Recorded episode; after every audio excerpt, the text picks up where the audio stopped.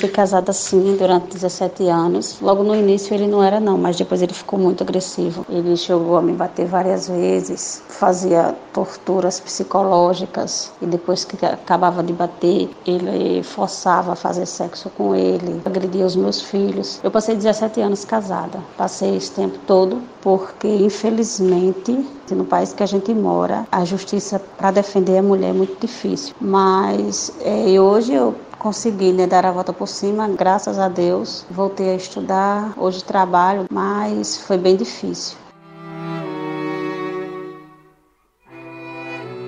Esse relato que você acabou de escutar é de Renata, nome fictício que utilizamos para preservar a identidade de uma vítima de violência doméstica. A história de Renata é semelhante à de várias mulheres. Casos de violência e até de feminicídio têm aumentado nos últimos meses, principalmente devido ao isolamento social que foi imposto pela pandemia do coronavírus. Em abril deste ano, a quantidade de denúncias de violência contra a mulher recebidas no canal 180 cresceu quase 40% em relação ao mesmo mês mês de 2019, segundo os dados do Ministério da Mulher, da Família e dos Direitos Humanos. E um levantamento do Fórum Brasileiro de Segurança Pública revelou que os casos de feminicídio aumentaram 22,2% de março para abril. Na Paraíba, a Polícia Civil registrou em março deste ano 24 boletins de violência doméstica. Em julho, a instituição teve 151 ocorrências. No primeiro semestre de 2020, 46 mulheres foram mortas por crimes letais intencionais em todo o estado. Do total, 15 casos estão sendo investigados como feminicídios. O número representa 32,6% dos assassinatos de mulheres. Os dados são da Secretaria de Estado da Segurança e Defesa Social e com o objetivo de oferecer acompanhamento preventivo e garantir maior proteção às mulheres em situação de violência doméstica, o governo da Paraíba criou a Patrulha Maria da Penha. A capitã Gabriela Jacome, comandante da patrulha, fala sobre as principais ações desse programa.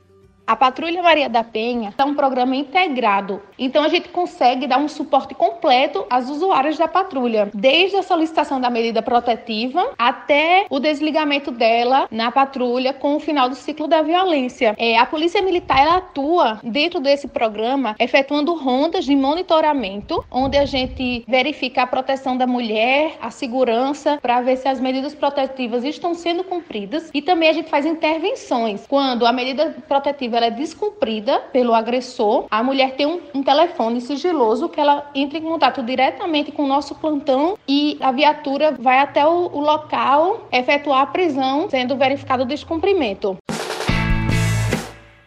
O crime de violência doméstica ainda é subnotificado porque muitas mulheres deixam de denunciar. No início da pandemia, no mês de março, quando a gente analisa os dados desse mês em relação ao mesmo período do ano passado, a gente consegue verificar um aumento dessa violência contra a mulher, da violência doméstica. Naturalmente, o crime de violência doméstica é um tipo de crime muito subnotificado, de difícil acesso na prática, porque muitas mulheres ainda não denunciam por diversos motivos que envolvem esse ciclo da violência. A gente tem uma rede de apoio para que essa mulher ela não deixe de procurar ajuda, mas existem alguns contratempos criados pela própria pandemia que podem gerar uma maior subnotificação.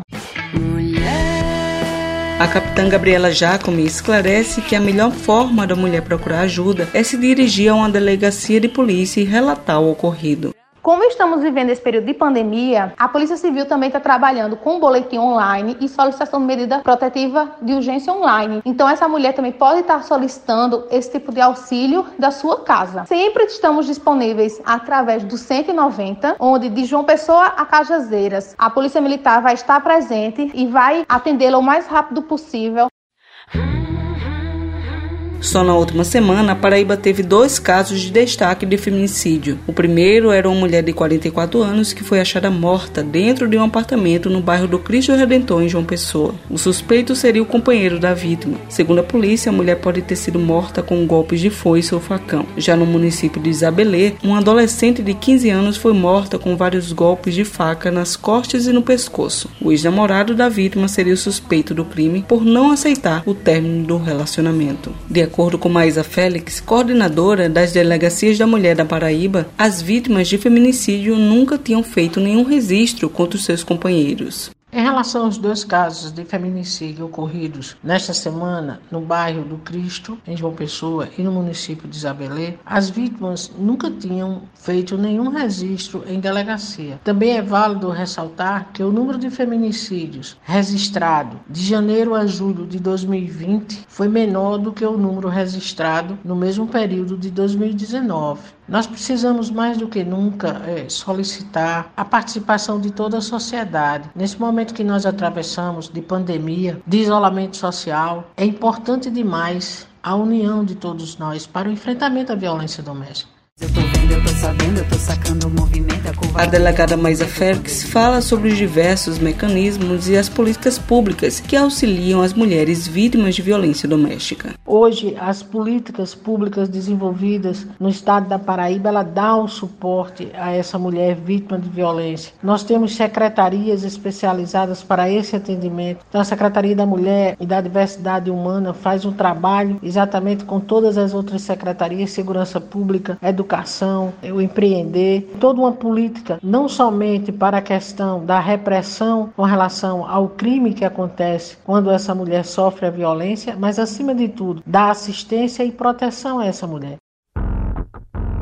As mulheres que foram mortas por seus companheiros, na maioria das vezes, sofriam violência. O sentimento de posse é uma das principais motivações para se cometer o crime. A psicóloga Tuane Aparecida Figueiredo esclarece como reconhecer os sinais de um homem possessivo. Sabemos que muita coisa mudou conforme os anos foram se passando, mas ainda tem muita coisa enraigada na nossa cultura e isso acaba refletindo nos relacionamentos. Como perceber os sinais de um homem possessivo? São nos pequenos detalhes, no dia a dia, né? Querer lhe afastar da família, dos amigos, crises de ciúme, você não vai sair comigo com essa roupa. Você perceber esses sinais, sair o mais rápido possível desse relacionamento, porque podem trazer grandes consequências para a mulher. Vou entregar teu nome e explicar meu endereço. Por medo e pela dependência, muitas mulheres não denunciam a agressão, comenta a psicóloga Tuana Aparecida. O agressor, ele vende uma boa imagem e usa de manipulação com essa vítima. Muitas mulheres, por medo, pela dependência emocional, financeira, pelo julgamento da família, sentem medo de procurar ajuda, né? Até porque o agressor, quando elas tomam coragem e tentam denunciar, muitas vezes ele ameaça a matar a família, a fazer algo contra ela, diz que ninguém vai acreditar nela. Então, isso faz com que ela sinta medo e muitas vezes não procure ajuda.